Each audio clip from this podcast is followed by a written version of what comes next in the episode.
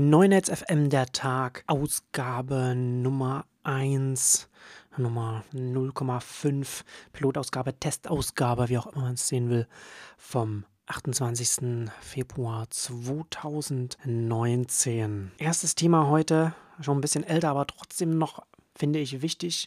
Das kann man nochmal drüber reden, kann man nochmal ein bisschen ausführlicher mal beleuchten. Und zwar die Übernahme von Anchor FM durch Spotify. Ich hatte eine Analyse auf Neunetz.com darüber geschrieben, hatte es überschrieben mit Plattformevolution, wie Spotify macht, was Soundcloud nicht gelungen ist und mit Gimlet und Anchor zum YouTube für Audio wird.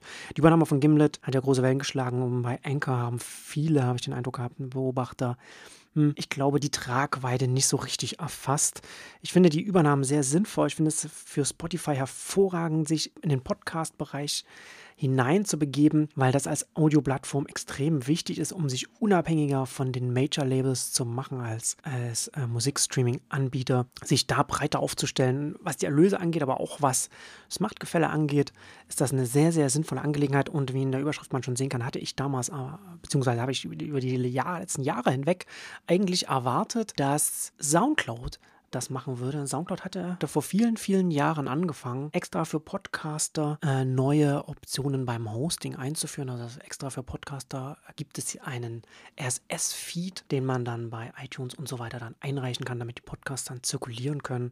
Und äh, wie gesagt, strategisch hätte das auch für Soundcloud Sinn ergeben, denn im Musikbereich ist man den Major-Labels ausgeliefert und die verhalten sich alles andere als rational an vielen Stellen. An anderen Stellen verhalten sich natürlich rational, das heißt dann also, was dann die Lizenzen angeht, da sind drei große Unternehmen, also die drei großen Major-Labels, die, na, an denen kommt man nicht vorbei, an deren Backkatalog und da muss man sich dann den Preisen und den Bedingungen dann unterordnen was man bei Spotify natürlich sehr gut weiß. Es ist, wie ich geschrieben habe, ein Angebotsoligopol, dem sich da Spotify gegenübersteht. Und deswegen ist es sinnvoll, dass äh, Spotify das macht, was Soundcloud irgendwie nicht auf die Reihe bekommt, weil sie zu sehr mit sich selbst beschäftigt sind. Und dann weiß ich nicht, was da noch bei Soundcloud alles noch im Argen liegt.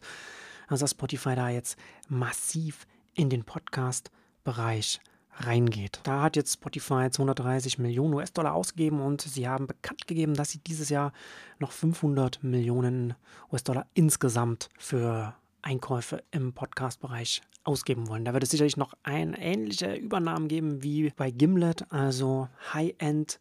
Produzenten, die dann exklusiv Podcasts für Spotify machen, damit man da äh, exklusive Inhalte hat. Langfristig glaube ich aber, dass die Übernahme von Anchor da sehr viel wichtiger sein wird für Spotify, um sich da zu positionieren. Spotify ist ja schon relativ gut aufgestellt. Seit man bei ihnen Podcasts integrieren kann, haben sie jetzt sich zur Nummer zwei der Podcast-Player entwickelt, direkt nach Apple Podcasts. Natürlich nochmal einem sehr, sehr großen, großen Abstand. Also Apple Podcast nach wie vor mit großem Abstand führend.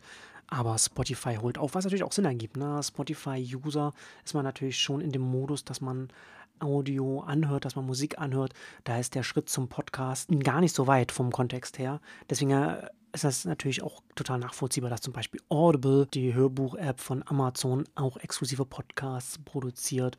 Natürlich auch viel günstiger auch in der Produktion, als jetzt exklusive Hörbücher zu produzieren, da Inhalte zum Beispiel auch einzukaufen, was man dann vertont. Da kann man mit Podcasts noch sehr viel günstiger exklusive Inhalte schaffen. Also sowohl für Spotify als auch für Audible, da gibt es sehr viel Sinn. Und Spotify geht natürlich jetzt sehr viel stärker jetzt bei den, bei den Podcasts rein. Jetzt ergibt natürlich auch das Festhalten am Freemium-Modell bei Spotify noch viel mehr Sinn. Hat sowieso viel Sinn ergeben, was User-Akquisition angeht. Aber jetzt natürlich auch einen werbefinanzierten Teil zu haben bei Spotify, ist das natürlich dann auch für Podcasts extrem attraktiv da in dem Bereich, also im Spotify zu sein. Spotify geht mit diesen beiden Übernahmen die beiden gegenüberliegenden Enden der Produzentenseite hinein. Also wie ich schon sagte, Gimlet gewinnen sie den Produzenten hochwertiger Podcasts, die künftig exklusiv auf Spotify laufen. Und mit Anchor bekommen sie ja wieder am anderen Ende des Spektrums die bis dato beste Self-Serve-Rundumlösung für den, für den Longtail der Podcasts. Und nicht unterschätzen sollte man hier auch die Werbeseite, da ist nämlich Spotify noch gar nicht so gut aufgestellt, was da die äh, Werberefinanzierung angeht. sind da sehr erstaunlicherweise sehr, sehr low-tech aufgestellt.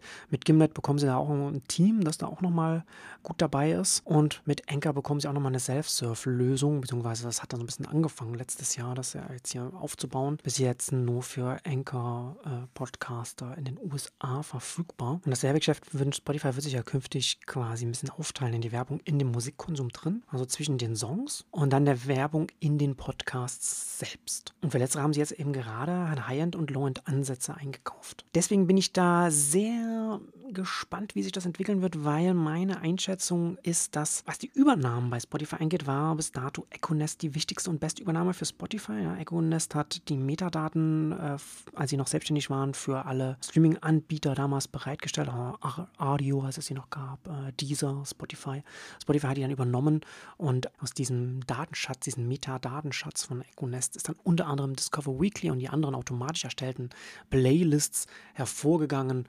Und wie wir alle wissen, ist das natürlich ein sehr, sehr guter, gutes Alleinstellungsmerkmal für Spotify geworden. Das alles also sehr spannend. Spotify kann jetzt, also beziehungsweise ist auf dem Weg, sich dann das zu nennen, was Soundcloud mal immer, beziehungsweise was die Investoren über Soundcloud gesagt haben, nämlich YouTube für Audio. Das äh, scheint jetzt Spotify zu werden oder wie der Spotify-CEO Daniel Eck sagt, Audio first. Also nicht Musik, sondern Audio im Zentrum. Und das ist natürlich es wird interessant sein, wie sich das entwickelt. Wird es so ähnlich sein wie Facebook? Also, das sind die neue Plattformen, Spotify oder beziehungsweise der große Player Spotify, der sich dann in das Podcast-Universum hineinsetzt. Wird das Verhältnis dann sein wie Online-Web-Text-Publisher zu Facebook? Wird es dann so ähnlich sein wie äh, YouTube-Stars zu YouTube, YouTube-Creator zu YouTube? Oder wird es ganz anders sein? Ich glaube, dass es sich ein bisschen anders darstellen wird, weil es auf absehbare Zeit so sein wird, dass man als ein Podcaster auch als ein als ein Anchor, das jetzt zum Spotify gehört, nicht daran vorbeikommt, einen RSS-Feed anzubieten, der dann bei einem iTunes reinläuft und dann von da zu den ganzen Podcasts-Clients kommt und auch zu den anderen Plattformen, also dann auch auf einem Alexa, die kleinteilig abgespielt werden kann, auf einem Google Home abgespielt werden kann.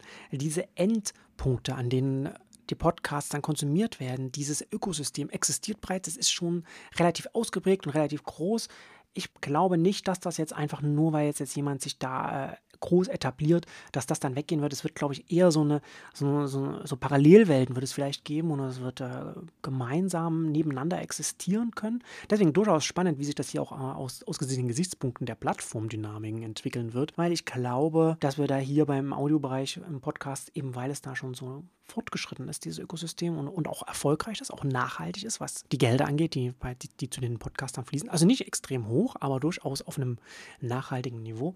Also da wird es sehr interessant sein, wie sich das entwickeln wird. Das ist noch gar nicht ganz klar.